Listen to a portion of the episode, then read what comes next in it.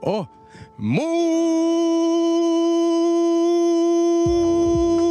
muy buenas noches a todas y todos quienes ven este programa llamado tertulias de cine con Itan Spoiler, enmarcado en el proyecto Al Cine con Itan Spoiler. Mi nombre es David y bueno, como me- la semana anterior me encuentro acompañado con mis amigos que están acá. Por favor, Don Perillas, muchas gracias. ¿Cómo están chicos? Hola, hola. Hola, hola. Hola, hola, ¿qué tal? Buenas Muy noches. bien, muy bien, muy bien. Mejor Muy que bien, antes. muy bien. Mejor que la semana pas- Sí. antepasada. Sí, Bueno. estaba mucho mejor, mucho mejor. Qué bueno que. Bueno, estamos terminando hace un par de minutos la proyección de las películas de las cuales conversaremos en el día de hoy. Así que voy a partir presentando aquí a mis queridos compañeros y compañeras. Voy a partir esta vez por este otro lugar, ¿ya? que él es la estrella del programa. Re- futuro rey de Caldera. Eh, alcalde emérito Harry Potter, don Ariel Torres. ¿Cómo estamos, amigo? ¿Cómo le va? Pero, Mi amigo personal David. Sí, pues aquí estamos, eh, una nueva jornada de Nidan Spoiler. eh, un poco ansioso, la verdad. Estoy un poco ansioso. Quiero saludar a la gente que está atrás cámara, ¿ah? que también es parte fundamental. aplauso para la persona Sí, que. bajante, ¿no es cierto?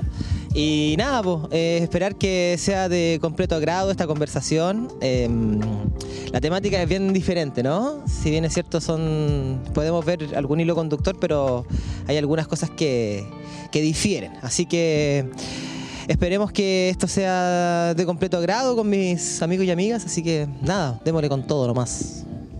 Y bueno, y continúo con, eh, con la señorita Ale Monroy, gestora cultural, trabajadora social, mujer que viaja, mujer que hace arte. ¿Cómo estamos, Ale? Eh, estoy súper bien. Estoy como contenta porque hace menos frío que el conversatorio anterior.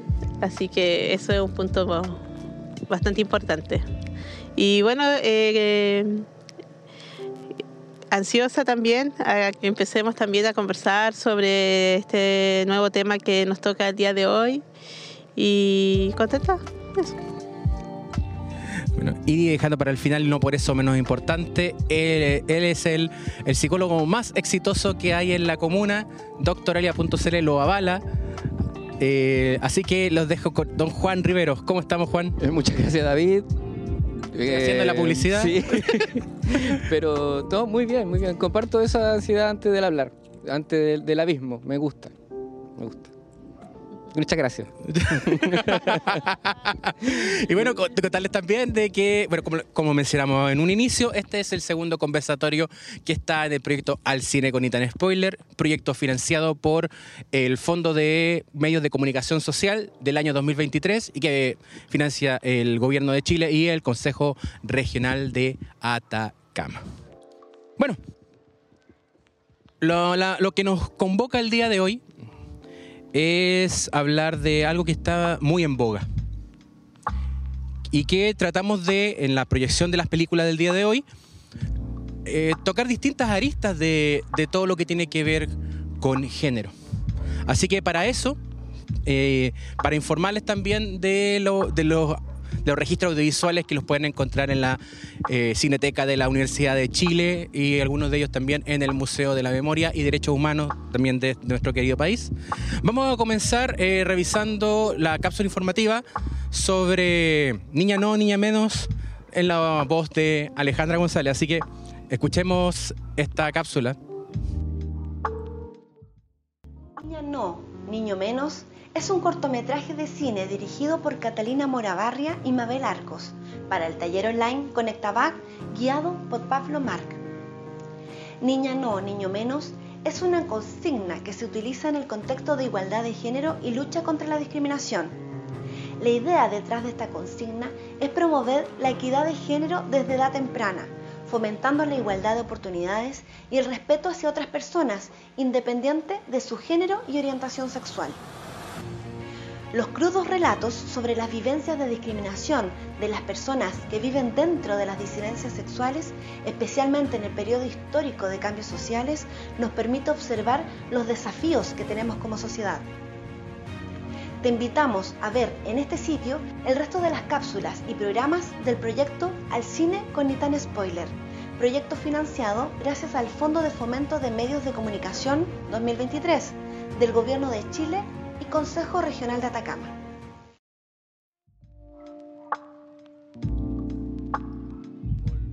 Volvemos al programa y después de escuchar la cápsula, me gustaría preguntarle aquí a mi- mis amigos panelistas eh, qué impresiones les dio este, este corto. En términos generales. Bueno, en términos generales, voy a tratar de asociarlo un poco al, conversatorio anterior. Eh, como desde la perspectiva artística, eh, ambos son como barrocos, ¿cierto? Eh, muestran una realidad psicológica, una cultura, una, una- la economía, ¿cierto? Del país, la salud. Toca como distintos temas, como decía Ariel al comienzo, pero de una forma quizás diferente. Y esa diferencia tiene más que ver con más contingente, ¿cierto? Es como más contingente. Quizás no es tan contingente como la pena de muerte, no está tan en boga como el tema anterior, pero este sí está relacionado con algo que ya más contingente, que es como los derechos de la mujer, a la salud y a un montón de cosas más. Así que me parece que dentro de ese ámbito lo vamos a desenvolver. Yo sí voy a tratar de irme por otros lados, pero como siempre. pero me parece bien.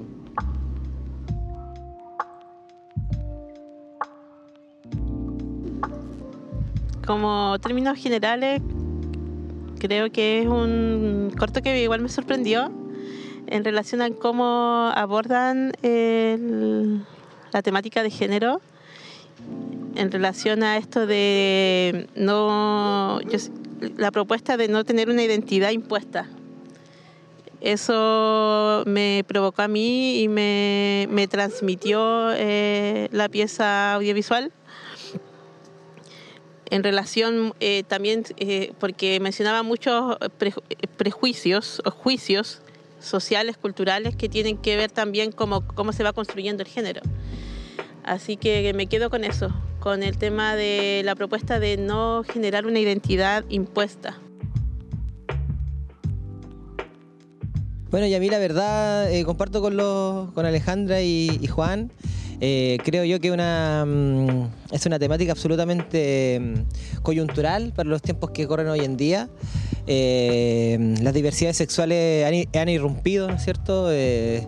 Eh, si bien es cierto, no, esto no es algo de la historia reciente, se viene re- hace mucho tiempo atrás, ¿no es cierto? Desde, desde ahí sale, sale citado, ¿no es cierto? Harvey Milk, ¿no es cierto? Que fue el primer alcalde, ¿no es cierto? En ocupar un puesto político desde la identidad sexual, eh, posicionándolo, ¿no es cierto? Como, como, como discurso político, ¿no? Sin, sin ocultarlo, sino todo lo contrario. Desde ahí se reivindicaba y yo creo que mm, en ese sentido... muestra y retrata eh, la mirada de la niñez respecto a esto. Muchas veces este tipo este mismo fenómeno está eh, analizado y abordado desde, desde el adultocentrismo, ¿no? Que como también lo abordamos la vez pasada, ¿no? Que generalmente entendemos la vida des- desde ese enfoque. Y en este sentido yo creo que mm, una de las particularidades, una de las de los elementos positivos que tiene de, cómo de pronto la niñez y la adolescencia mm, eh, observan este fenómeno, cómo lo viven, ¿no es cierto? Y el tema identitario, como dice Alejandra, también está muy presente, ¿no es cierto? Esta imposición identitaria, eh, esta construcción cultural que es absolutamente impuesta, en donde siempre veíamos como una, un elemento binario, ¿no? Hombre-mujer. Eh, y la heterosexualidad, ¿no es cierto? La heteronorma, bueno, no quiero, no quiero seguir spoileando, pero, pero claro, es una, eh, algo que, mm, que está absolutamente eh, explícito, presente y sumamente necesario de abordar. Yo creo que, mm, así con esto termino, David, pero yo me acuerdo que, bueno, mi hermana es, es apoderada, ¿no? De una niña de 15 años y alguna vez fue, un- fue a una reunión de apoderados y apoderadas y la profesora habló de la infinidad de diversidades sexuales que, que hoy en día se, se, se plantean y ella me decía que lo más cercano que ella podía haber escuchado era la heterocurioso, que era como lo, pero había una infinidad de, de matices, de, de expresiones y de identidad sexual que, que han irrumpido hoy en día con mucha fuerza. Ya eso hay que, hay que tenerle atención, hay que ponerle ojo y, y desde ahí yo creo que mm, es un corto que es absolutamente necesario de, de abordar.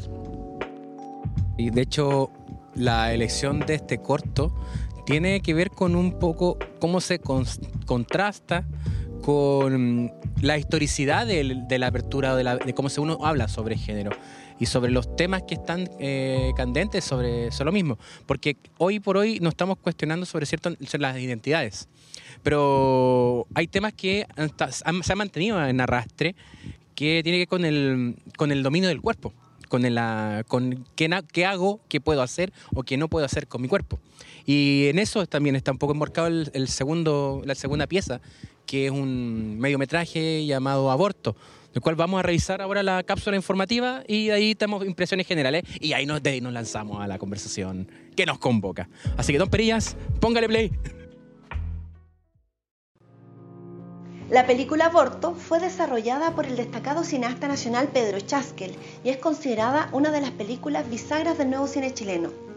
Fue producida por Cine Experimental de la Universidad de Chile y su Facultad de Medicina, junto a la Comisión Nacional de Protección de la Familia.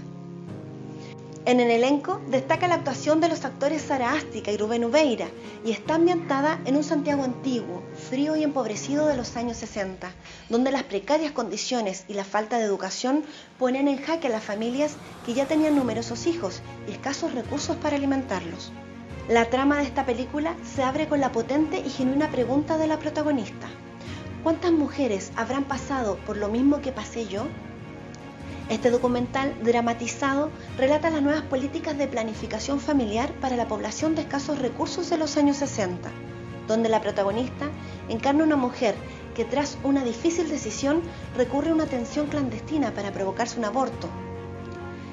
Ya con un estado de salud agravado, debe solicitar una ambulancia para acudir a la urgencia del Hospital de Santiago.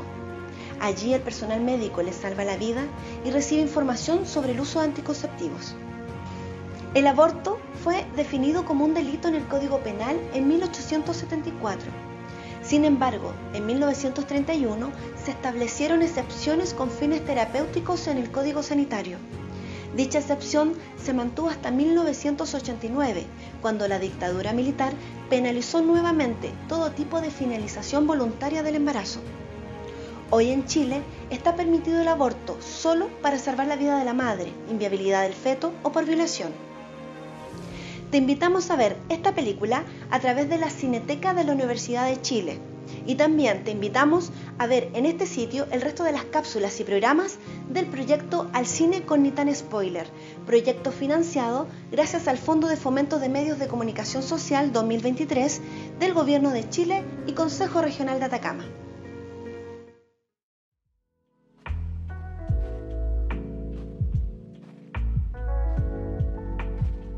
Hemos vuelto después de escuchar. Hoy la cápsula buena. ¿Quién la habrá hecho?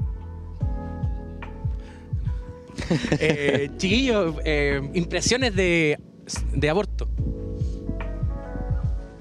Bueno, voy a empezar yo esta vez. Por supuesto. Eh, mira, ¿sabes qué? Encuentro muy interesante esta propuesta eh, del cuando se narra en primera persona. el- igual como fue el Chacal de Nahuel Toro, que hicimos el primer conversatorio.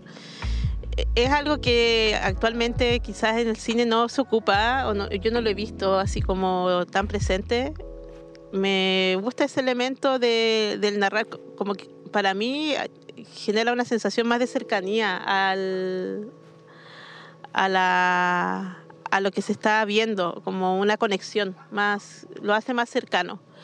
Me gusta eh, esto de cómo retrata la realidad y cómo queda de manifiesto, quizás sin también eh, tanto... mm, tanto detalle, el contexto tanto social que vivía la protagonista y también eh, la problemática que estaba vivenciando, que también está, eh, está completamente relacionado también con el contexto social en el que vive.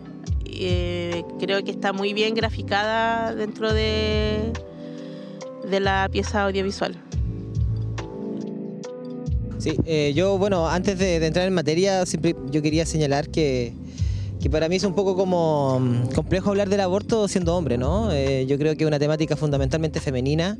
Es como cuando uno ve en la tele hablando a diputados y senadores del aborto cuando son hombres. Y pues bien, pero de, de todas maneras uno tiene una opinión respecto al tema. eh, eh, lo que tiene que ver con la película me rememoró mucho la estética de los 60, ¿no es cierto? El cité, el denominado cité, que es como una expresión arquitectónica eh, muy característica de esos años, ¿no es cierto? Donde mm, se mm, habitaban, ¿no es cierto?, muchas familias, se generaba una vida comunitaria bastante importante. De hecho, ahí también salían las escenas de infancia, ¿no es cierto?, jugando, ¿no? Que, que algo que hoy en día no se ve tanto, ¿no? Más que nada niños con celulares, que yo siempre he dicho que la tecnología ha matado el ring raja, ha matado el luche, ha matado la pinta, ¿no? Pero, pero con la temática en sí, evidentemente busca retratar una, mm, no una temática, yo creo que una problemática de lo que tiene que ver con, el aborto en las mujeres, que como salía en la, en la cápsula que, que nos entregaba Alejandra, en términos legislativos ha sido un serpenteo, ¿no? Ha sido un serpenteo respecto a lo que tiene que ver con el aborto en Chile. En otros países bien sabemos, por ejemplo Estados Unidos, existen estados donde sí se puede abortar la mujer, existen otros estados donde no se puede abortar.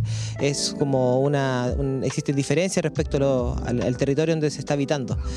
Y, mm, y claro, yo creo que hoy en día, con todo lo que tiene que ver con este cambio constitucional, yo creo que es muy pertinente eh, abordar este, mm, insisto, esta problemática respecto al aborto en Chile, la cual bien sabemos que esto tiene un componente de clase, ¿no? Eh, perdón la Santiago referencia, pero eh, si, una, si una mujer, ¿no es cierto?, que vive en Las Condes, Vitacura, ¿no es cierto?, las, comunas más pudientes, probablemente ellas no van a tener, van a tener la las posibilidades de abortar, ¿no? Eh, sin mayores complicaciones.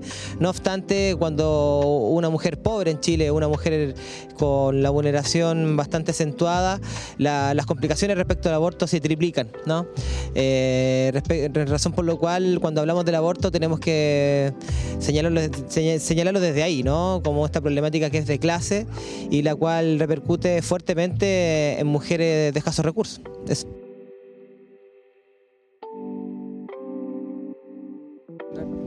Bueno, a ver, sí, comparto que es difícil meterse en temas de aborto, pero no sé si sea, creo que también es como parte de una creencia también que hay que empezar a como cuestionar, ¿cierto? Como que alguna opinión tenemos que tener eh, lo masculino, no necesariamente lo- el, hombre, sino lo masculino en relación a, al- como al aborto o como cualquier tema contingente.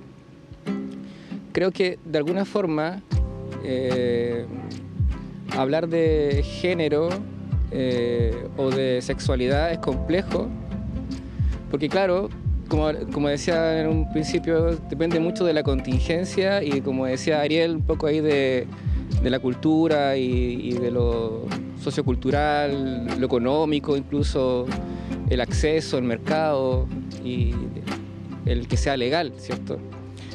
Pero hay, hay una forma también de poder abrir el tema, quizás eh, abarcarlo de una instancia, como salía la cápsula, la primera cápsula de, que esto inicia a edad temprana, de la infancia, después de adolescencia.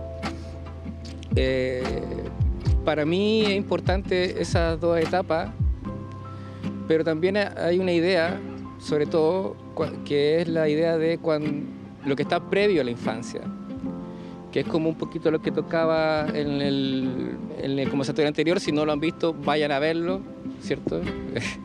Eh, en que digo que el deseo nunca es de uno, sino que es de otros. ¿ya? Eh, ¿Por qué tocó ese tema? Porque en el fondo, antes que haya un niño o niña, hay dos. Y es ahí donde se juega algo creo que en esa en esa en, ese conjunto en ese grupo también ocurren cosas. Y creo que eh, de alguna forma eh, quizás los discursos del lenguaje sobre el género o por ahí también sobre la sexualidad no se meten tanto en, temas de relaciones, por ejemplo, heteronormadas, eh, relaciones de, de distintos tipos, sino que apuntan a que éstas puedan definirse en. siento que eso es importante. Siempre es bueno definirse en. Pero lo que está previo a la definición también es bueno saber. ¿Y qué es lo que está antes de la definición de sexualidad y de género? Es la sexuación. La sexuación es básicamente eh, cómo ha irrumpido ¿cierto? el patriarcado, por así decirlo, en las relaciones humanas, tanto en la relación de sujeto como en la relación de parejas, la relación de padre-hijo, padre-hija, madre-hijo, hija. Y ahí hay ciertas dinámicas, ciertos vínculos hasta el día de hoy eh, yo encuentro que si bien se abordan, como son tan en lo singular, se vive mucho en lo personal. Y creo que abrir el espacio hacia una sexuación, que no es la búsqueda de definir, sino que abrir la conversación en un casi en un, en un algo más eh, perdido, imposible, porque de hecho, eh, si de algo se, se, sujetan ambas, ambos modelos, enfoque, teoría, lo que sea, es que hay una pérdida de algo. Tanto la sexualidad desde lo biológico como la, el género reclaman algo. O sea, lo biológico reclama la reproducción, ¿cierto? La reproducción apelando a lo natural. Eh, el género eh, reclama y, aporta el derecho a, lo que ha perdido la mujer eh, a nivel histórico.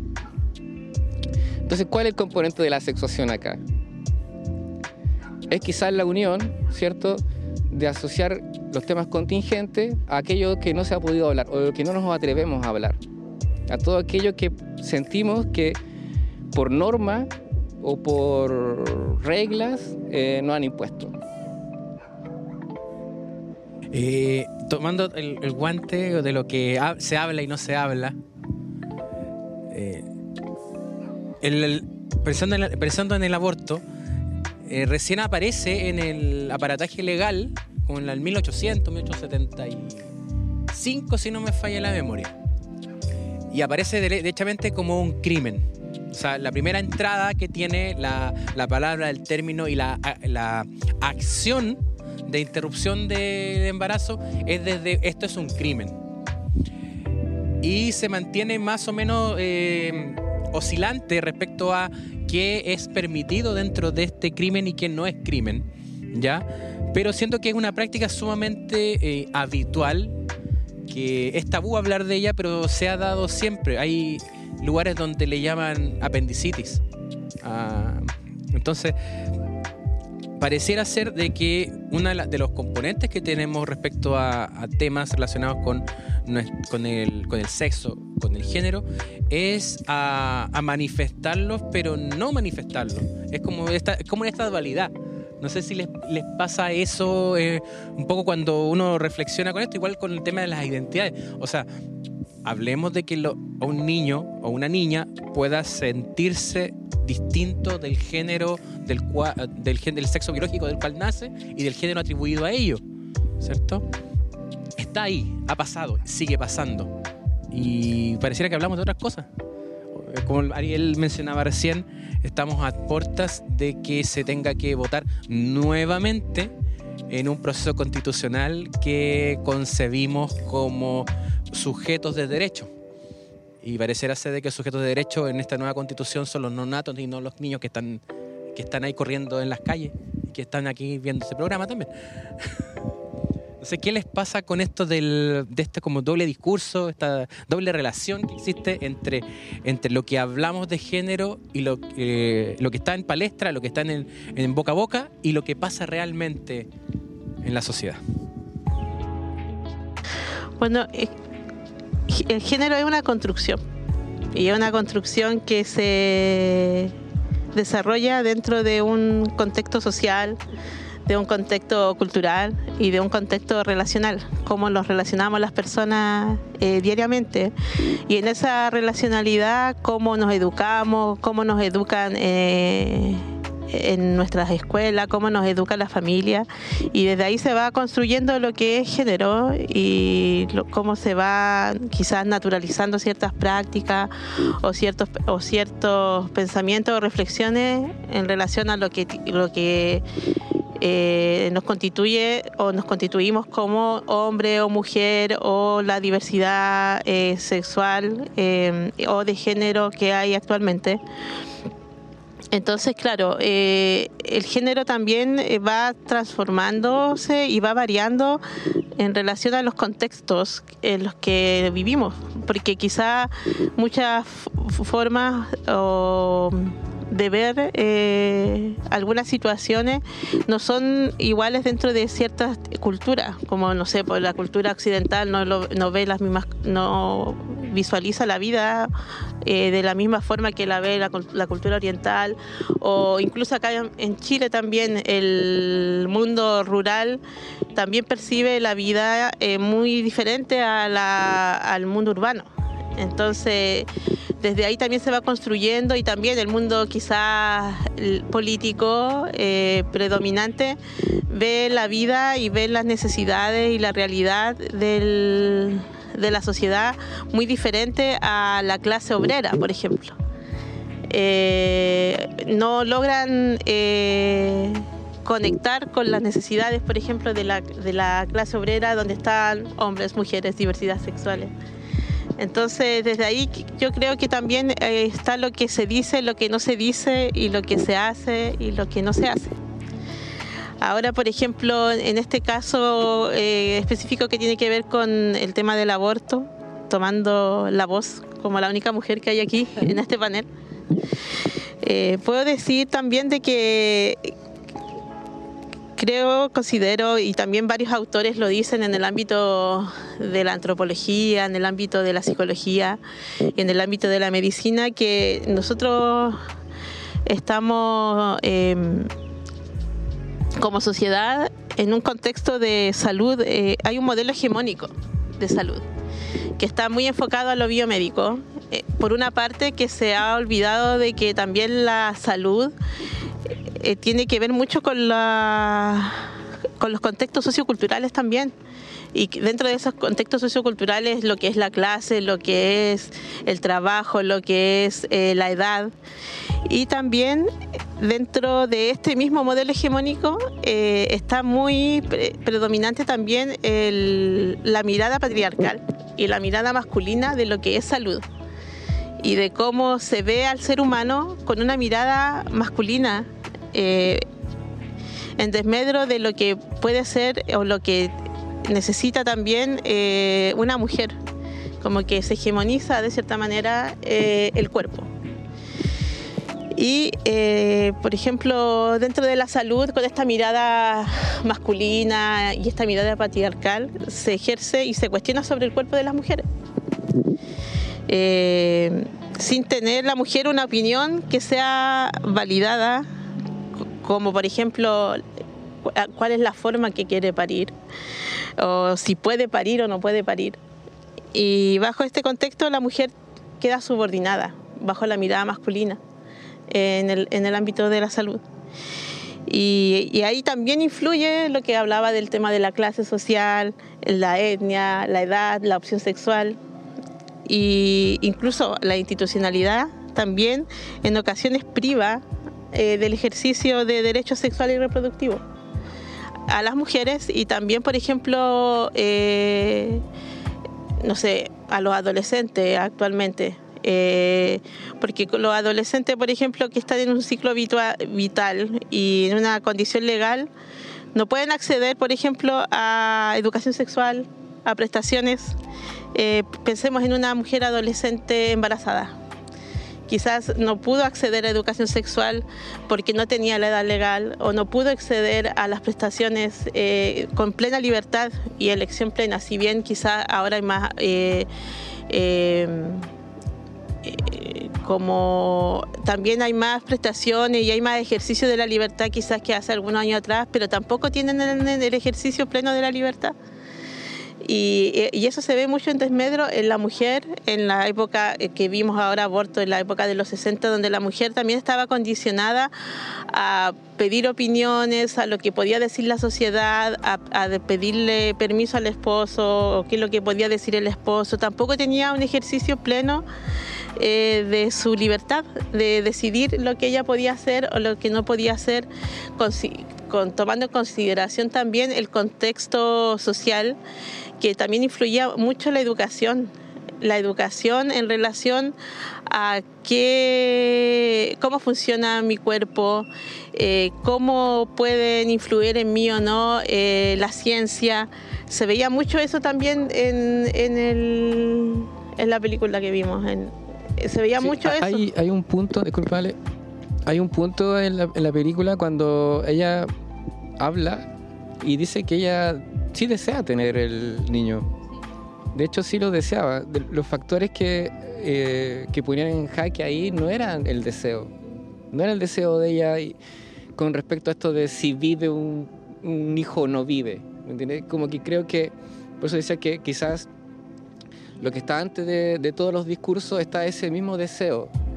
¿Me entienden? Porque de alguna forma quizás lo que no quería era... No, o sea, lo que, el miedo que tenía la chica era no poder alimentarlo, por así decirlo, o que se transformara en un chacal de Nahuel Toro después, ¿cierto? Pero, y creo que ahí hay un tema también importante. No sé si, no sé si lo ven también. Es que no es si se quiere, si es si se puede.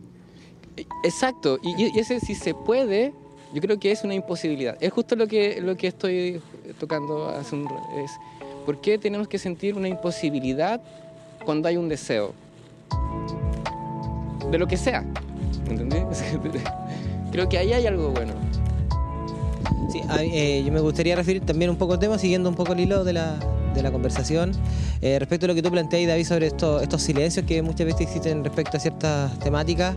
Eh, Hoy en día, 2023, por ejemplo, existen colegios donde eh, no se aborda la educación sexual a lo mejor como si existen otras eh, instituciones educativas, ¿no? Eh, donde existen colegios con una marcada orientación católica, ¿no? La democracia cristiana ha estado históricamente en, en contra de, de la, la pastilla anticonceptiva en su momento, la eh, la venta de condones por mucho tiempo era monopolizado, por ejemplo, por, por las farmacias, ¿no es cierto? El condón siempre fue vendido, ahora uno puede ver condones prácticamente en muchos sectores, en muchos centros comerciales uno puede comprar. Eh, insisto, la democracia cristiana siempre ha sido enemiga, ¿no es cierto?, de la, de la educación sexual, de las pastillas anticonceptivas, para qué hablar del aborto. Y también eso se traduce en que hay muchas instituciones católicas, fundamentalmente, en que la, la política de, la, de, la, educación sexual tiene que ver con la, abstinencia, ¿no? ¿Ah? El no ejercer ese placer el método más seguro, claro. Entonces, y eso estamos hablando del 2023. Y, y, y, claro, como dice Alejandra, también, también es verdad. O sea, también podemos ver una regularidad en otro tipo de, sentido, ¿no es cierto? Que a lo mejor eso uno piensa que no es tan común y a lo mejor uno se da cuenta que, claro, hay hasta instituciones que, que en cierta medida están censurando ese conocimiento, ese, esa labor pedagógica que tiene que tener un, una escuela.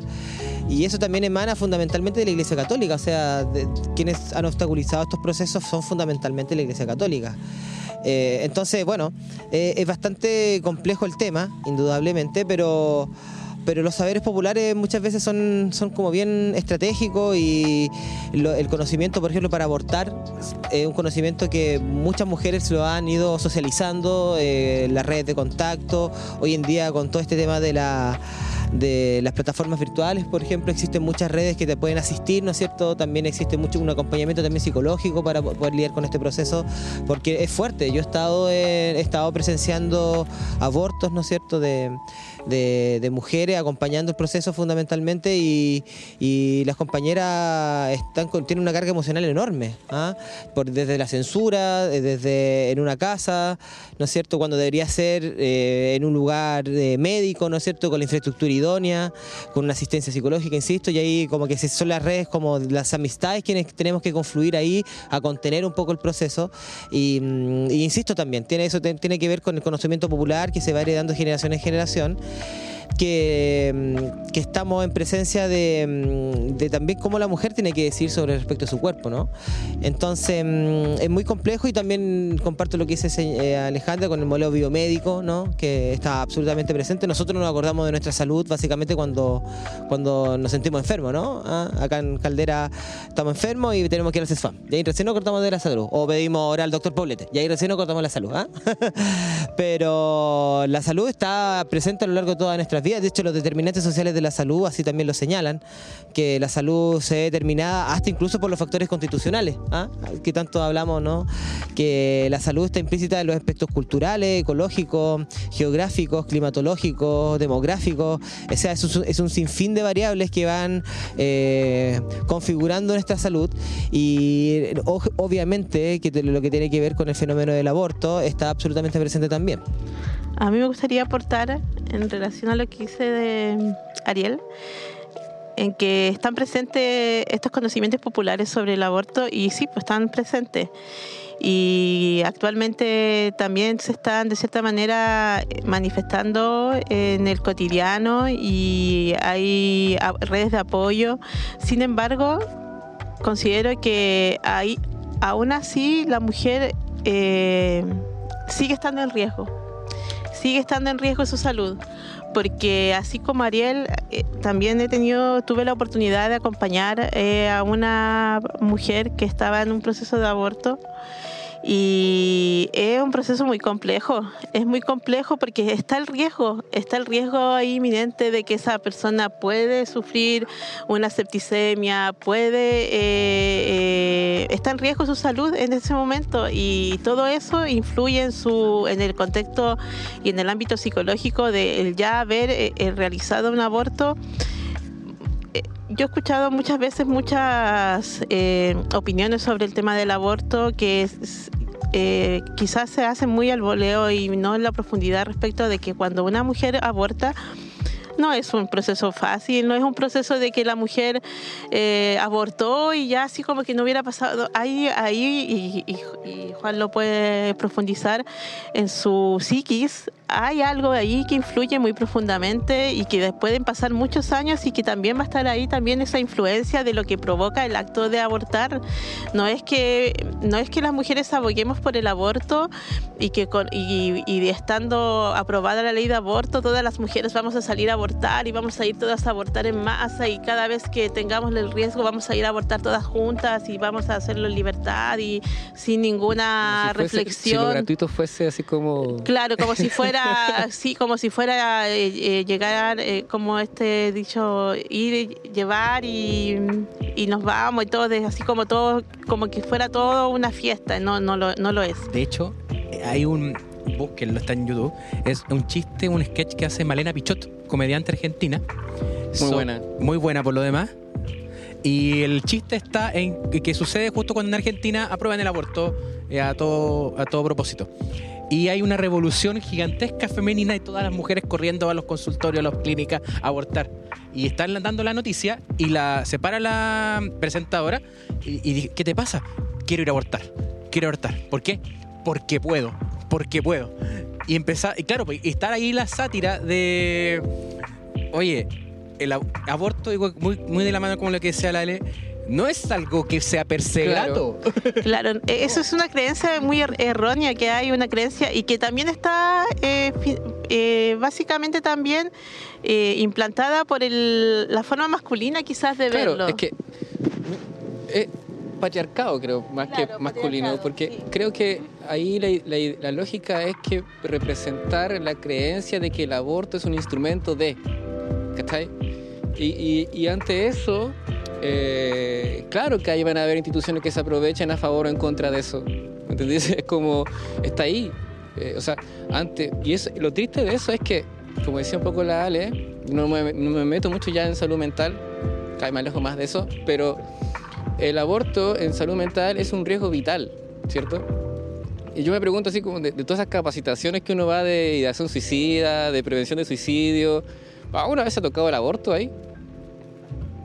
No hablamos ni de la muerte, sobre hasta el suicidio no hablamos ni de la muerte y vamos a hablar del aborto. es, es fundamental porque más allá que la, la interpretación de cada mujer sea distinto, o sea, marca, es un evento vital.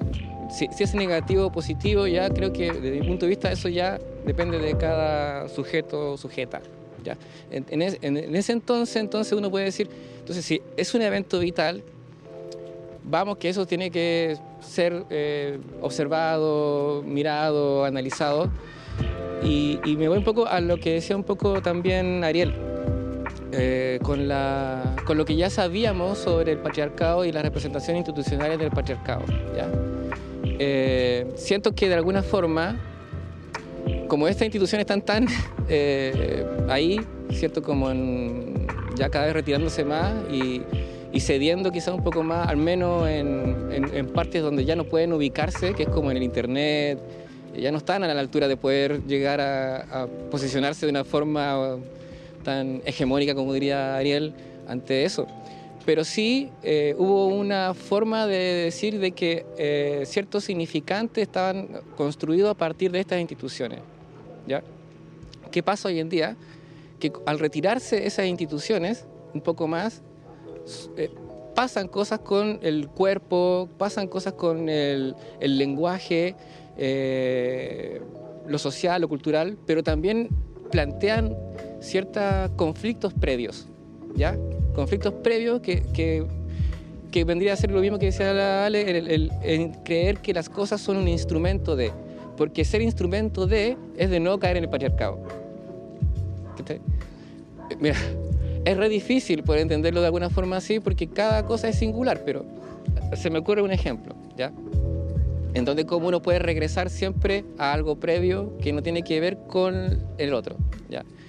Eh, ya dos personas se juntan, su primera cita, están saliendo por primera vez, ¿cierto?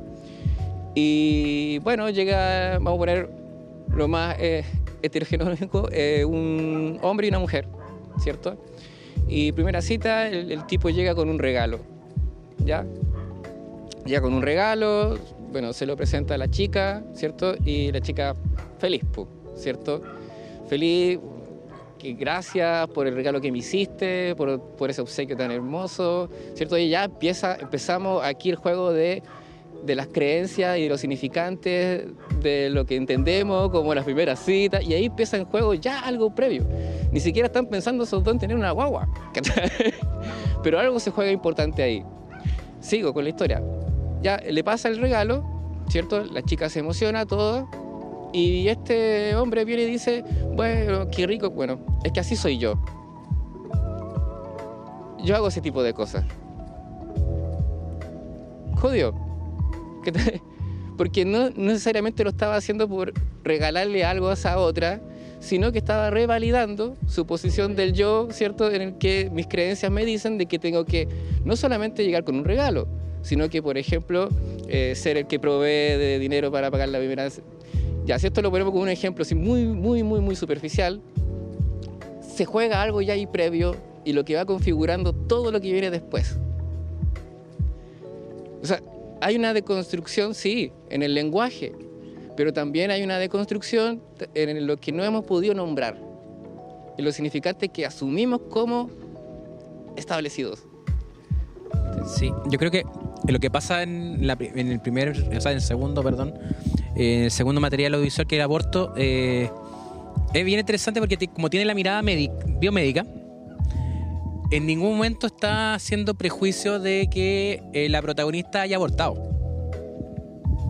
Creo que ese es uno de los puntos fundamentales para que el material sea exitoso. Cada uno lo puede ver un poco antiguo, porque claro, habla, habla de la época, claramente. Pero claro, está desprovisto totalmente de este, de, de este sesgo que tenemos cuando hablamos de estos temas, ¿cierto? Y posteriormente eh, está el ámbito de la salud. Y cu- eh, quiero tomar un poco lo que decía la Ale eh, en esto, que la salud tiene, eh, tiene un componente muy, muy desde el patriarcado, muy desde lo, de, lo, de la hegemonía masculina, ¿cierto? Eh, cuando, cuando partió esto de vamos a cuidar a las señoras para que las señoras no tengan más hijos, oye, ¿no que es una pareja, una familia la que trae cría? Y de hecho hace la descripción, María tiene cuatro niños, tres vivos. Y empiezan a hacer todo como una descripción de que de- desde la identidad de ella como madre y que tiene tres crías vivas y una cría muerta que es la que abortó por raspaje. Claro, abortó por raspaje. Y después, claro, le hacen la clínica a la señora, eh, cuidemos a las señoras. Se- Esto es 60, está 2020, 2023, 2021 por ahí, empezaban a masificarse la conversación sobre el anticonceptivo masculino. ¿Y qué fue lo que pasó cuando apareció el tema del anticonceptivo masculino? Peligro para los hombres, no lo ocupen. Muerte, cruz. Los hombres podemos hacernos la vasectomía. ¿Cuánto cuesta una vasectomía gratuita y calidad? No es gratuita, 300 lucas. Pero es más fácil que nosotros tomemos la decisión sobre cortar nuestros conductos diferentes, hacer todo lo que tenga que ver con, con el proceso de la vasectomía.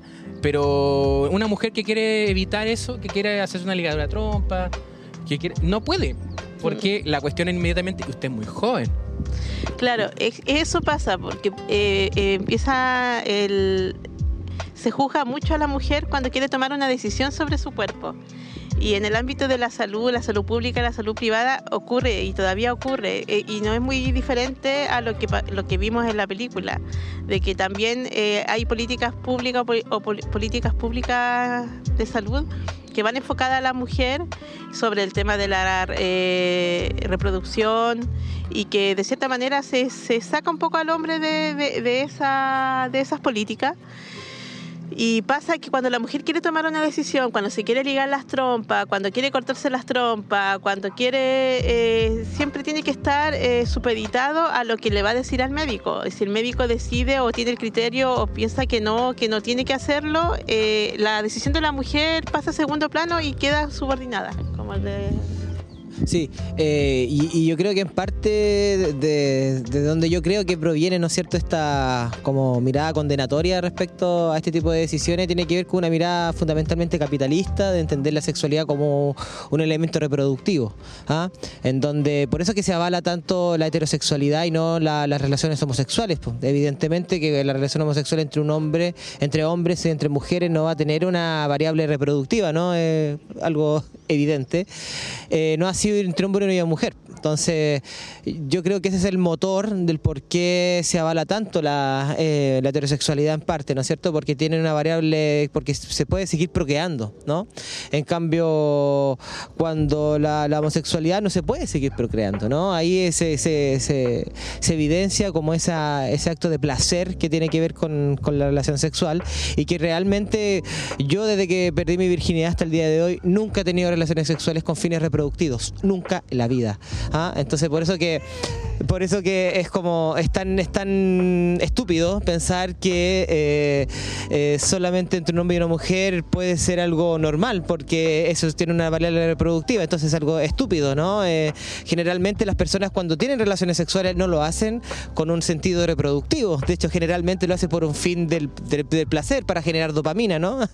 Entonces... y es por eso también que existe esta lógica como tan condenatoria, ¿no? De- del por qué una mujer tiene que decir respecto a su cuerpo. Yo tengo, yo conozco amigos que se han hecho la, la vasectomía y que también lo tienen sumamente censurado, su familia no sabe por, por el enjuiciamiento que puede existir, de que ya no van a tener hijos, no van a tener hijas. O sea, también existe una mirada, obviamente que no tan condenatoria como hacia la mujer, ¿no? Pero también existe como un, un prejuicio y una interrogante respecto a, a del por qué un hombre toma ese tipo de decisiones, ¿no? De no seguir perpetuando la familia, hasta cosas como tan absurdas como vamos a perder el apellido, hasta así es- esas cosas me han comentado a mí, que también están en boga, ¿no? También se, se instalan si- sobre la mesa y yo creo que eh, indudablemente uno de los aspectos como determinantes respecto a esto, la relación sexual tiene que ver con el capitalismo y esta lógica de reproducción, ¿no?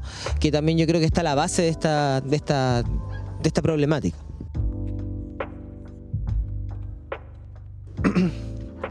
Claro, los significantes dirían que todo se, se aborda desde lo natural biológico en términos reproductivos biológicos.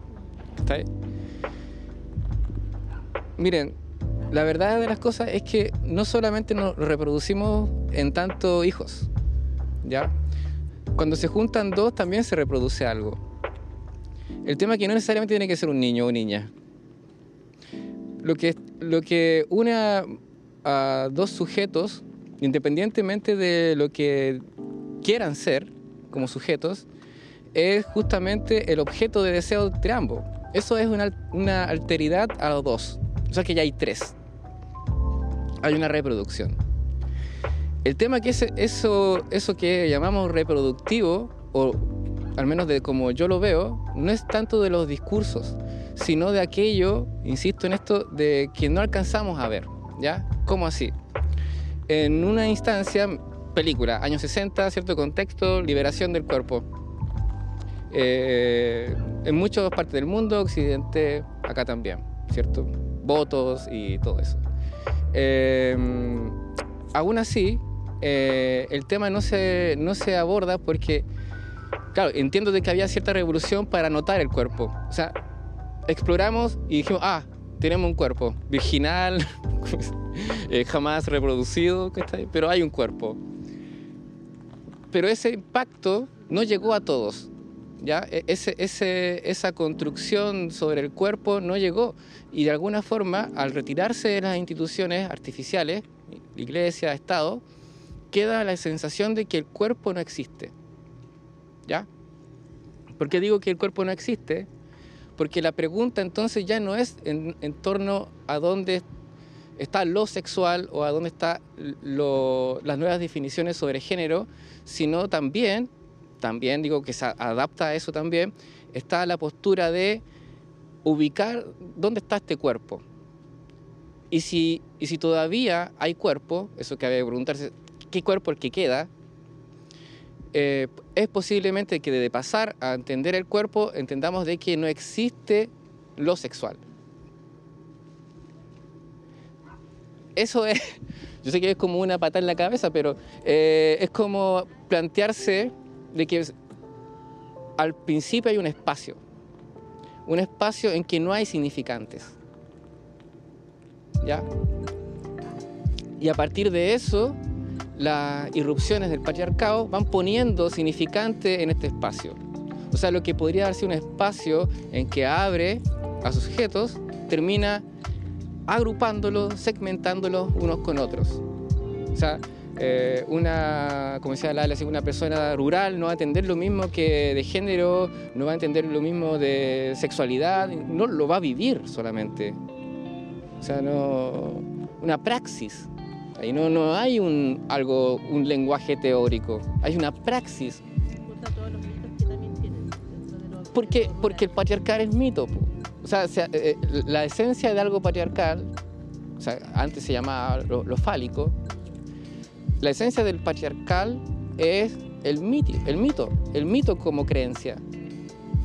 Pero en esa, en esa creencia hay que, no es, digo que no es fácil derribarlo porque las revoluciones también pueden pasar a ser totalitarias y anular nuevamente el cuerpo.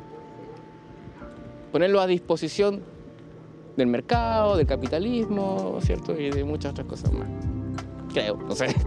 Claro, como una mercancía, por ejemplo, ahora en este sistema neoliberal en el que vivimos, pues el cuerpo es como es una mercancía, es un objeto de la, de la misma tecnología también a la vez. Y claro, pues como que va teniendo distintas significancias, como dice Juan, se le va dando distintas significancias y, y así también eh, quizás el aborto eh, se le dio esta cierta, significancia en algún momento al crimen, que también sigue, eh, se ha perpetuado de cierta manera esa, esa, esa significancia que se le ha dado y que quizás al modelo neoliberal también eh, le facilita que tenga esa, esa, esa, esa connotación de crimen también. Eh, hay algo que me sucede con un poco como el mercado se ha apropiado del... porque el mercado se apropia de todo. De todo Esperemos que no de este programa. Pero se apropia de todo. Quizás, ching, si trae una monedita por ahí. No. Em, pero, claro, se apropia de todo. ¿Y cómo se ha apropiado de, hablar de diversidad bajo el cuoteo? Cómo están construido, cómo está construido la, eh, to- toda la, la- la mecánica y la rueda del entretenimiento del día de hoy. Es que eh, yo creo que esa es la clave. eh, di- disculpa que te. Ah, con, señor conductor. Pero, claro, el neoliberalismo no actúa como el fascismo, ¿no? El- la bota del fascismo, que es esa, esa imagen que es totalitaria, como decía Juan. De pronto, el neoliberalismo eh, de pronto es más estratégico, es de colores, ¿no es cierto? Más de merchandising. Habla de las libertades individuales, ¿no es cierto? Milton Friedman, ¿no? Como que retoma todos estos postulados de, de Smith, ¿no? Y los trae colación. Y, también, eh, hay que decirlo, ¿no? También existe como una mirada desde el empoderamiento femenino, ¿no cierto? De que las mujeres no ocupen los puestos jerárquicos de las empresas. ah, de, ah, por ahí alguna vez salió la, gerente general de Cencosud, que era una mujer, ¿no? Eh, las directoras del Fondo Monetario Internacional muestran ahí la- las personas mujeres, ¿no es cierto? Exactamente, y la diversidad sexual también se ha mercantilizado en ocasiones, ¿no? Entonces eh, ocurre, ocurre mucho que mm, el neoliberalismo empieza como a absorber, a, a- integrar eh, demandas de, lo- de los pueblos, de, de los movimientos sociales, perdón, eh, y lo empiezan a, y muchas veces se caen en lógicas neoliberales, y, y eso es como lo complicado respecto a, esta, a, a la, la epistemia, la- la epistemia, mm, a la epistemología liberal moderna, ¿no? Que hoy en día ya está prácticamente esta, esta lógica del posmodernismo, ¿no? que está absolutamente en boga, eh, la so- la- las sociedades líquidas ¿no? que se, se plantean desde ahí y por eso hay que tener mucho cuidado y, y muchas veces los movimientos sociales también caen ¿no? en, en- en lógicas neoliberales. Los movimientos de izquierda también caen en lógicas neoliberales. El feminismo también ha caído en eso, también ha caído en eso, sí. Y también se, eh, claro, el, el modelo eh, neoliberal también lo ha, ha tomado y lo ha transformado en un producto. En, en ocasiones también se después se vende como Disney. un producto. Disney, Sí. Gillette, no le funcionó. La sirenita, por ejemplo. La sirenita, claro. que en definitiva eh, como que está eh, como que absorbe no es como un animal que va como comiendo demandas que son absolutamente legítimas y por ejemplo la gente de izquierda que, que atesora tanto la plata y la plata y la plata también tiene que ver un poco con eso Eh, y eh, por eso que es lo complejo. Yo creo que es lo complejo de, de- de entender que también somos hijos de los tiempos que todos nosotros, todas nosotros, por lo menos de esta generación, nacimos, por lo menos yo, a finales de los 80, ¿no? Eh, me eduqué en los 90, una década absolutamente marcada por el neoliberalismo, la llegada de los mall plaza como concepto, que ya la plaza ya no era vista como un espacio de reunión comunitaria, sino había que ir al mall plaza a reunirse, perdón la Santiago referencia, ¿no? Pero, eh, entonces yo me acuerdo muy bien eh, y con esto termino en la comuna de La Florida cuando abrió el shopping, que era como el, el- el- el mall de, de la, de la clase media, porque antes estaba el Apoquindo, o sea, los malls como ya de las comunas más pudientes, y el shopping era como el shopping de, de la clase media. ¿ah? Y yo recuerdo notoriamente cómo el barrio se vio resquebrajado, yo vi cómo muchas de las pichangas ya no se no, ¿dónde está? No, están en el shopping. Voy a buscar un amigo, ¿dónde? No, están en el shopping. Y ahí po- poco a poco el neoliberalismo se empezó a sentar, eh, porque siempre hablamos del neoliberalismo por, por la década del 80, cuando, mm, cuando Jaime Guzmán redactó la constitución, pero en términos culturales, cuando se instala culturalmente el neoliberalismo, es fundamentalmente la década del 90, cuando se instala el concepto de propiedad privada con muchas fuerzas, y hoy en día la propiedad privada está en el ADN del chileno y la chilena. Ya, si uno veía, por ejemplo, eh, décadas anteriores, el concepto, el concepto de propiedad privada era un concepto sumamente criticado, sumamente cuestionado, y hoy en día no hay ninguna postura política que se atrevería a cuestionar ese concepto, ¿no? Entonces, mm, eh, lamentablemente muchas de las reivindicaciones que, se, han planteado por los movimientos sociales en ocasiones, no siempre, indudablemente, son absorbidos por esta dinámica neoliberal y, también la, muchas... eh, eh, muchos elementos que tienen que ver con la diversidad sexual, con los derechos de la mujer también ocurren, lamentablemente. Me quiero ir muy, at- muy atrás en el tiempo, eh, un poco ligándolo al cine, para ver el tema de la, que tiene que ver con la mm, propiedad del cuerpo. No sé si vieron Frankenstein, Boris Karloff, mucho- muchos años, muchos años atrás, que claro, es una película sobre la corrupción. Ese es el, el- punto máximo del, de lo que trae, que una mujer también, Mary Shelley, que trataba de plasmar en su obra de Frankenstein. Pero quien cierto que dio la vuelta de tuerca no después de la película que, tomaba esta historia era la novia de Frankenstein. Porque la novia de Frankenstein está enmarcada desde la misma corrupción, pero para crear un nuevo cuerpo y un cuerpo para alguien, que va a ser propiedad de un otro. ¿Ya? Que falla asquerosamente, pero es la propiedad del otro con un componente que se presume que tiene que ver con este, esta forma de, de amor romántico. Y hoy estamos conversando sobre piezas audiovisuales que hablan también sobre eh, la, la propiedad del cuerpo. O sea, desde el aborto yo soy la persona que hago un aborto y después para poder eh, adecuarme a una realidad económica que no, no quiero, eh, tengo que ver si tomo pastilla o no tomo pastilla. En niña no, en niña menos, es nosotros tenemos que un poco escondernos y claro, el metraje es interesante como pone estas imágenes de niñitos que son los mismos participantes del, de este fotomontaje, los realizadores del fotomontaje y termina con una imagen de un adolescente, un adolescente que está en transición, ¿cierto? No vamos a hablar todavía del tema de la, yo creo, de, mm, de los tratamientos hormonales, pero ligándonos un poco de la, de la propiedad de que yo tengo, tengo, ¿dónde, dónde, dónde aparece esta? Yo sé que es muy común como de- desde la psicología poner etapas. ¿cachai? Eh, yo siento de que cuando digo que no hay sexualidad, borro un poquito las etapas, ¿cierto? ¿Por, por qué las borro de alguna forma? Porque siento de que en el caso, por ejemplo, de la adolescencia, ¿qué necesita un adolescente? Tiempo. Entonces, ¿pero tiempo para qué? Para explorar el cuerpo, para sentir el cuerpo, ¿cierto? El tema es cuánto, cuánto de su entorno, su- sus vínculos más cercanos promueven eh, eh, esta, forma de explorarse, no solamente, insisto, desde la sexualidad, sino que, seamos sinceros, así como que todos recibimos eh, muchos discursos de nuestros padres con respecto a la sexualidad. Y no sé si qué tanto le habremos hecho caso, ¿me entendís? Como, eh, claro, vendríamos a ser el Frankenstein. Eh, vendríamos a ser el objeto de- del deseo de otros. El tema es que para nosotros separarnos del deseo de esos otros necesitamos un tiempo. Y un tiempo no desde pasado, presente, futuro, sino que tiene que ver con el, sentir de que el momento justo, que no hay otro para hacerlo. Entonces, eh, claro, la adolescencia se pone desde el otro lado. Muy, muy desde la salud, ¿cierto? Desde el bienestar común, de lo que creemos que hay que curarnos, de lo que tenemos que entender como que es sano. ¿cachai?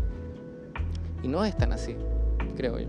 Claro, de lo que se adolece, el, Claro, ya hay una, una el cosa ahí. que Mira qué- pero qué cuático, porque- está Sí, po, porque si en el fondo entendemos de que, por ejemplo, no hay tal sexualidad, o sea, no, no- lo sexual no existe, eh, en, que se- en el, en el encuentro con un otro, eh, lo que se juega ahí es como un perder, ¿ya?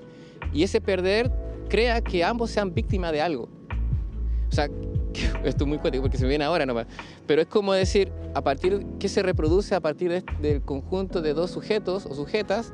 Es un adolescente, un niño que puede ser adolescente, o sea, de una víctima, de victimarios, y eso se va, eso es lo que yo tengo un poco ahí de, de resquicios todavía en analizar por qué, ¿entendí? ¿Por qué necesariamente hay que ser víctima ante el otro? Porque se deja algo. O sea, la, la- la mujer del video dejó mucho por tener cuatro criadas. El hombre también tiene que haber hecho, pero creo como no puede hablar y solo lo, lo que piensa en el proveer, el dar dinero y que no, platita plata no puedes criar más, no, dejémoslo hasta acá. Pero ambos son tan súper condicionados, ¿me entendí? No sé si hay algo ahí tan... Claro, es que est- están condicionados por el, por, los- eh, por el contexto en el que viven, po. porque ahí está, ahí aparece el contexto oh, social, o el tema que está- se habla también mucho de la clase, las clases. El- el- la clase obrera o la clase trabajadora eh, también vive otra realidad muy diferente a la clase dominante eh, y que tiene el poder económico. Son muy, muy diferentes eh, las oportunidades que van a tener esas clases en relación a la salud que van a tener. Claro, y, en esos años donde estaba tan marcadas las clases sociales, eh, por ejemplo, el- lo que el concepto del barrio obrero, que está muy fuerte en esas décadas, en la década del 50, el 60, el 70, que evidentemente existían eh, agrupaciones sindicales que se agrupaban en términos de, de- por, por rama de producción y se conformaba un barrio obrero. Hoy día los barrios obreros ya prácticamente ya no se conforman los barrios de esa forma, ¿no? Se están conformando con otro tipo de variables, se están conformando por a través del comité de vivienda, existen otros fenómenos que están a la base. Y además, un poco haciendo lo que hablábamos anteriormente, el modelo neoliberal también mm, ha ha, instalado este. No, yo, yo, yo ya no soy obrero. Yo ya tengo camioneta, tengo un plasma, tengo un celular, tengo un computador, etcétera, etcétera. Eh, no, vamos a hablar de nivel de endeudamiento para llegar a tener esos, esos bienes, pero uno tam- también de las grandes. mm, como de, de- de lo- de los grandes triunfos neoliberales, no me gusta decirlo así, pero eh, es así, eh, que ya no hay proletario, hay propieta- propietario. Claro, porque una de las cosas que, que, te, que te pone el significante del, del patriarcado es que realmente no haya culpa. O sea, eh, claro, te pueden hacer responsable, pero la responsabilidad llega como un tema valórico, ¿cachai? Pero culpa, la culpa siempre ha existido, de que, de que el hombre es hombre y la mujer es mujer y de que la humanidad es humanidad. Lo que, lo que realmente daña el sistema neoliberal es que te exime de culpa. O sea, de la culpa, porque hay culpa en ser obrero. ¿Por qué, ¿Por qué cambiarte el nombre? Es como, lo, lo pongo así como en términos de una Coca-Cola.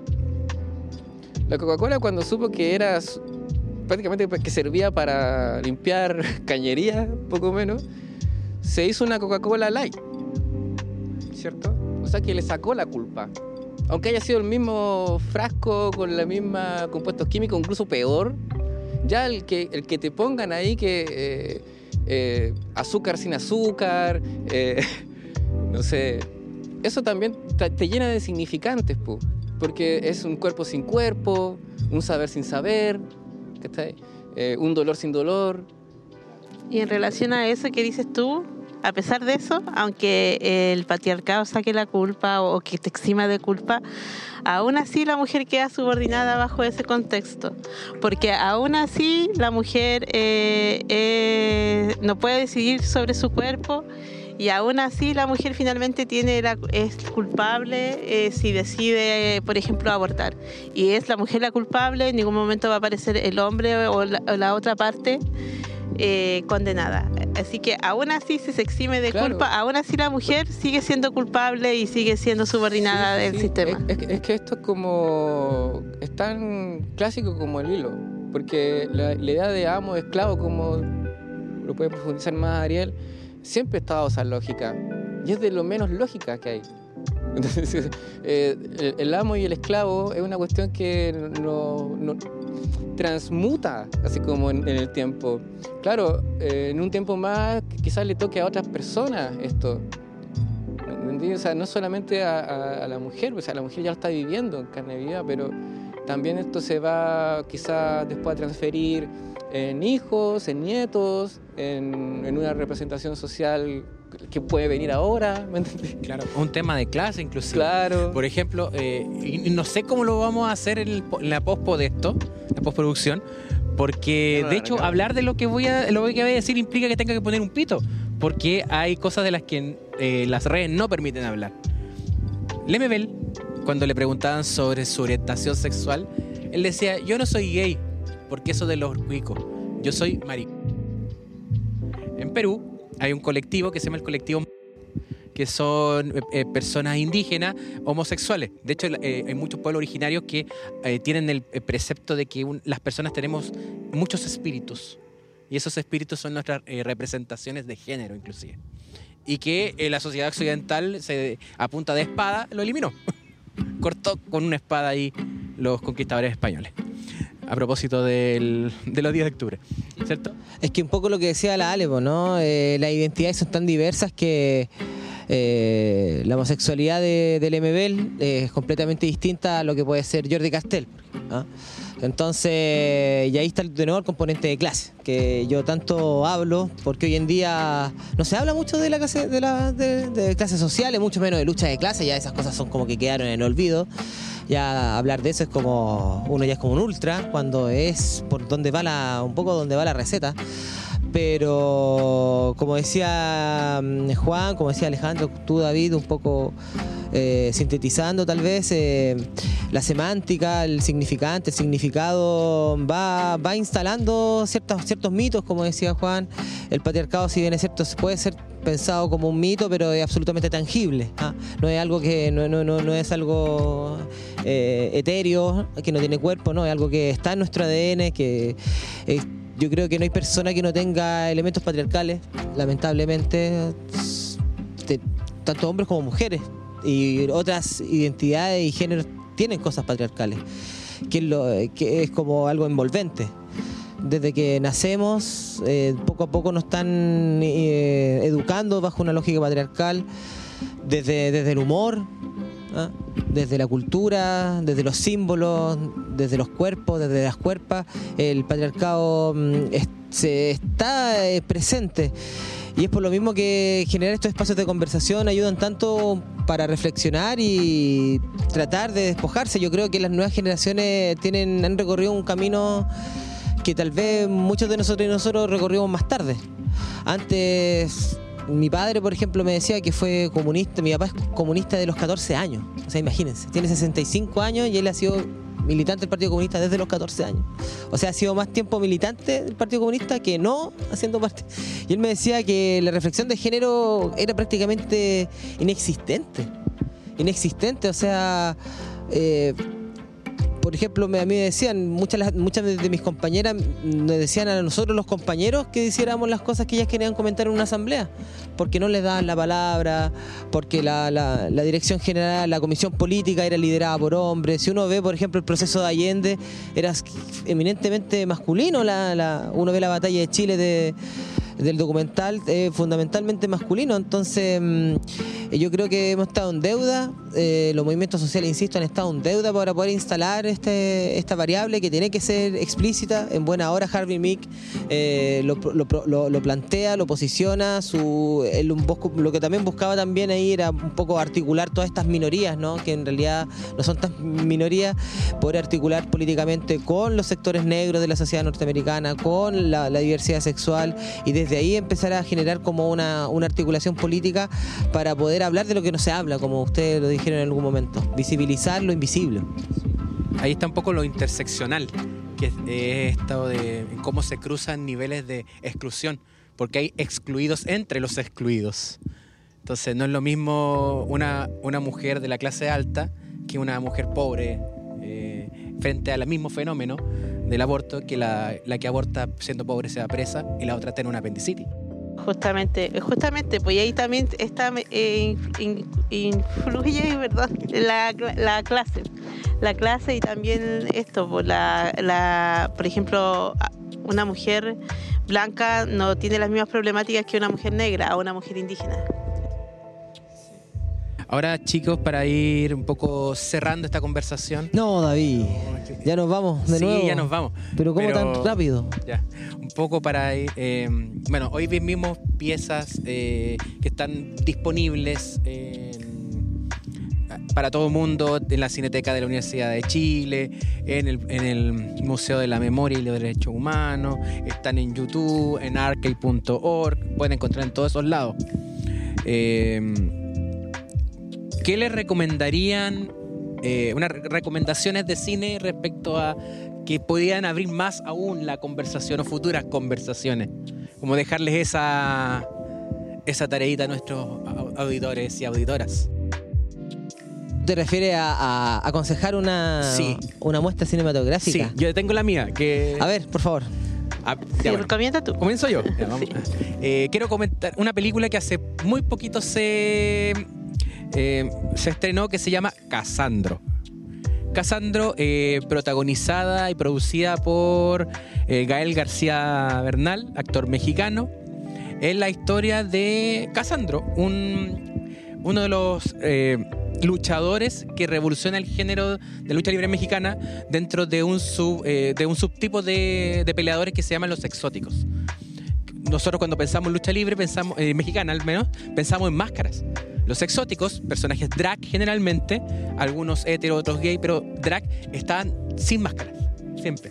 Y este, el protagonista es una persona real, Casandro todavía está vivo, y que decide crear este personaje drag y un po porque los drag y los exóticos no ganaban y él quería crear uno que sí ganase y que fue muy popular llegó a pelear contra el san, el hijo del santo entonces la historia es bien interesante respecto en cómo es la transi- cómo se da toda la vida de este personaje los altos y bajos que conlleva conlleva su historia y sobre todo en algo que es tremendamente un, género de entretenimiento tremendamente masculino y machista, que es la lucha libre. Entonces, Casandro es mi recomendación del día de hoy. Creo que está en Amazon Prime, Amazon Prime, mándanos dinero. Así que creo que está allí, así que Ay, nuestro auspiciador. No. no, Ah. pero si podría hacerlo. Ya. No, ya, mira, yo voy a recomendar otra película. Me voy a quedar también en el, en el Cono Sur. O sea, en el continente latinoamericano más bien.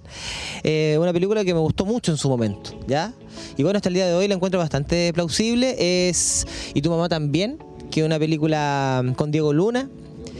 Eh, y un poco habla, habla también eh, eh, habla de esto, ¿no? De las identidades sexuales, de, de la, de la heteronorma, eh, sutilmente. ¿ah?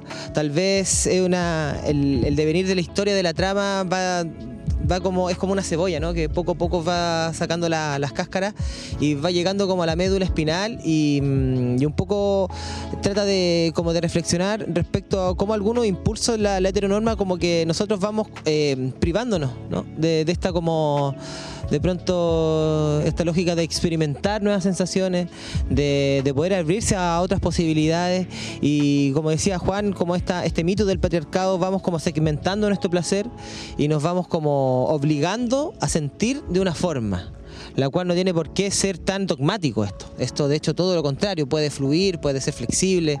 Así que yo me quedo con esa película y tu mamá también, una película mexicana. No sé cuál plataforma virtual la está dando, ¿ah? Así que no sabría decir si es Amazon, Amazon Prime Video. Pero está fácil, está fácil de encontrar. Eso es lo bueno. ¿Cierto? Así que, ya sabes, ya. Y tu mamá también. Bueno, yo no venía preparada para esto. sí, no venía preparada. Eh, pero voy a recomendar una película. Me voy a salir de acá de un poco de esta del cine arte. Voy a eh, recomendar una película más comercial que está eh, salió hace poco y bueno se va a sorprender quizás, pero voy a recomendar Barbie. Y voy a recomendar Barbie porque realmente me sorprendió eh, la película. Eh, porque encontré dentro del desarrollo de la misma una sátira, una especie de sátira a las construcciones de género. Y eh, creo que está... mm, Sí, me sorprendió. Nunca pensé que yo iba a ver eso en la película Barbie. Porque claro, está Barbie que empieza que va, eh, como esta, esta muñeca que creó de cierta, de cierta forma el capitalismo, pero lo que hizo el director con la película y la, propuesta que tiene es muy interesante para en relación a cuestionar eh, y a reflexionar sobre cómo la sociedad construye eh, y nos da esta, estos papeles de género tanto a hombres, mujeres o diversidad sexual. Así que la recomiendo, las que, la que, a las personas que aún no la han visto o que tienen ciertos prejuicios a la película, Como yo. como Ariel o como cualquier persona que piensa que va a estar eh, más centrada al tema de, de, la- de lo típico de Barbie Ken y, y que tiene que, que va de compras o que de cierta manera eh, usa muchos looks y es la muñeca eh, rubia y, y con un cuerpo perfecto, se van a sorprender, así que véanla. Sí, dos cositas. Una, eh, ¿te compraría la Moyo Dojo Casa House? Eh, sí. Muy bien. Y la otra, eh, Sí. eh, ni tan spoiler, tiene capítulo de Barbie. Así que la pueden buscar en, en YouTube o en Spotify pueden buscar el capítulo dedicado a la, a la película Barbie. Ya, tampoco había pensado en una película, pero a ver, bueno, creo que una película recomendable son la trilogía de Blue, Blanco, Rojo y Azul, ya, que cine francés, me acuerdo. Sí, es francesa.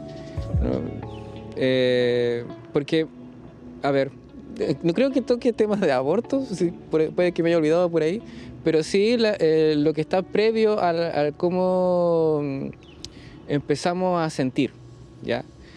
Y, y todo eso que hablaba yo sobre la sexuación no lleva a lo sexual porque lleva más hacia lo erótico, ¿ya? Eh, todo aquello que, que nos hace en cierto equilibrio con el entorno puede llamarse como un acto erótico. Entonces, eh, esas tres películas hablan muy bien de cómo eh, la- son, son- las tres son pro- protagonistas mujeres. eh, ven eh, no solamente el amor romántico, sino los ideales, las creencias, todo lo que hemos hablado hoy día y, y cómo se representan muy gráficamente en esos tres colores. ¿Ya? Véanla, si no, no les cuento nada. Y la bandera de Francia. Y la bandera de Francia también. ¿Por qué? Porque, porque mira, ¿por qué, lo, ¿por qué lo digo también? Porque tiene que ver mucho con desde cuando se empezó a, a hablar de mucho de esto que es de la Revolución Francesa, ¿ya? Y ahí hay un buen punto, que quizás puede ser para más de, para otra instancia, ¿ya? Porque la Revolución Francesa marcó algo, pero también borró algo, ¿ya? Sí. Así que, eh, chiquillos, palabras al cierre ¿eh? para ir ah, terminando. ¿De acá acá? Ya, bueno. A ver, bueno, le dimos harto a- al patriarcado, ¿cierto? Y le dimos harto también ahí a la... Hasta salió la figura del padre también ahí, ¿cierto? El- incluso hablamos ahí, Gabriel, sobre su papá comunista. O sea, es inevitable incorporar la figura del padre en esto. Y creo que ahí hay un gran tema, ¿ya? Hay un gran tema porque, así como decía que antes, eh, en la película incluso el, lo, lo significante estaban aparte de ahí del proveedor que no tenía más plata para tener otro hijo. Bueno, acá hablamos en un contexto, lo contingente en Chile es que no hay proveedores. Entonces, eso, eso le atañe un, un análisis más, más contingente, ¿cierto? Ya que no hay ni proveedores, ¿qué hay? ¿En dónde está? ya, pero no para no darle tanto a esa figura de padres ausentes, eh, también hay que revisar, yo creo, la relación eh, del, super yo femenino. ¿ya? Eh, creo que hay una, hay una conexión, un, un conflicto. Cuando digo conflicto no es que esté todo mal, ya, sino que todo tiene conflicto entre la relación madre-hija. Creo que hay un punto de análisis interesante para desarrollar después otros temas. Sea, cómo se configura la relación. Ya tenemos muy archisabido la relación del padre, ya, sabemos todas las consecuencias que nos ha traído seguir esos significantes. Pero ahora viene esta, este, yo creo que un tema muy contingente también restablecer cuál es el lenguaje, el no lenguaje, lo que se siente, lo que no se siente en esa relación de esos dos sujetas. Me, eh, me gusta mucho la reflexión que dio Juan. Estoy muy de acuerdo con eso. Creo que es súper interesante profundizar en la relación madre-hija y los significados que tiene. Eh, creo que hay muchas cosas que hay que ver ahí, que hay que...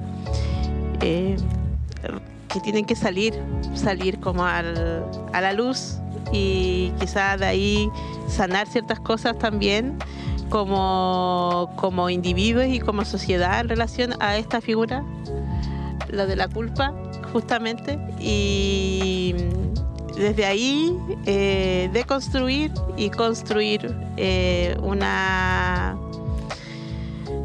una, una nueva eh, forma de relación, de relacionarnos con nosotras mismas como mujeres, de relacionarnos nosotras mismas como mujeres, con, como madres, como hijas y como el ser mujer, como eh, compañeras, como parejas, esposas. Y eso, estoy muy agradecida, estoy contenta eh, por este nuevo conversatorio y eso. eh, espero que continuemos y que siga esta lista de spoiler. Bueno, yo la verdad quisiera partir agradeciendo la, la propuesta, la iniciativa.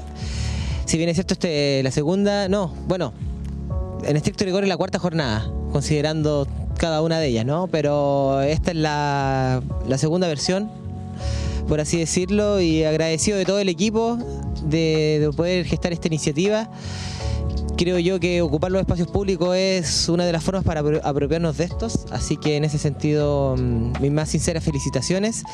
Y, mm, y bueno, yo creo que se tocaron muchos temas, de temas políticos, temas familiares, temas emocionales, que tiene que ver, todo tiene que ver con todo. Est- Esto es un todo integrado que a nivel analítico uno va segmentando, uno va diferenciando, pero está todo integrado. Y por sobre todas las cosas, yo creo que lo importante para las personas que van a ver este, este programa, llevarse estas reflexiones para la casa, discutirlo con sus seres cercanos, a nivel familiar, a nivel de hogar, porque muchas veces mm, no, nos, no tenemos una conexión emocional tan, tan acentuada. Eh, nos pensamos, el modelo neoliberal que tanto hablamos, nos piensa como, como entes productivos, cuando en realidad somos seres emotivos. Somos, tenemos emociones. Humberto Maturana señala que antes de tener una, una capacidad de raciocinio, tenemos una capacidad emotiva. Si nosotros tenemos una, una emotividad eh, regulada, bien educada, tenemos mayor posibilidad de razonar de manera mucho más fructífera. Así que el llamado es ese, justamente ese, a conectarnos con nuestras emociones y desde ahí eh, poder contribuir al bienestar comunitario. Eso sería. Bueno, yo primero que todo eh, agradecer aquí a Ale, a Juan, aquí a ti Ariel, que aceptaron la invitación nuevamente para este segundo ciclo de tertulias dentro de este proyecto que creció un poquito, que nos, que nos permitió traer cine a la pola. Al señor Perillas. Agradecer también a quienes están tras bambalina, a Don Perillas, acá al Nelson. Ah, de Nelson. Al a- perrito aquí. El perrito, Ah, Copito, que viene también acá, que estuvo Este también es nuestro extra. que estuvo también ha ayudado bastante acá ahí al Benjo que anda con su con la claqueta a la Vale que nos hizo el, el traslado de todo y de todos quienes están acá eh, a Claudia que me ha visto las platas para que esto se pueda comp- cosas se puedan comprar Así que ella era. sí Ah. y bueno también eh, respecto a los temas que conversamos el cine el cine es movimiento y nos habla a través de lo, de lo sucedido, de lo acontecido en, los metrajes. Eh, creo que mi invitación a través de, bueno, de este programa y los programas que se hacen en este canal está en, en tomar lo que las y los directores nos traen la, y que poder dialogarlo, poder conversar sobre las realidades que ellos nos permiten transitar, nos permiten recorrer, nos permiten visitar. Invitarlos a que, bueno, se puedan suscribir a este canal. Ahí le pueden poner el- un me gusta, la campanita ahí para que les avise todos los eh, programas que van a salir y que pueda estar también en las distintas plataformas en Anchor, Spotify, Google Podcast, Apple Podcast, Evox y YouTube. Y también véannos en nuestra en nuestro Facebook, en nuestro Twitter e Instagram o por supuesto en la página web www.nitanspoiler.com. Que compre- Eso así, ¿ah? Que compre la polera ni tan spoiler también. Sí, se viene. Ay, ¿Se viene? Se viene la polera. No te puedo creer. Se viene la polera, se vienen los tazones, se viene todo eso. Ahora sí, ahora sí. Mercado, ching. Modelo Bueno, neoliberal. neoliberal, ching, cumplido, No cumplimos. sirvió de nada. No sirvió de nada. Esto ha sido todo por el día de hoy.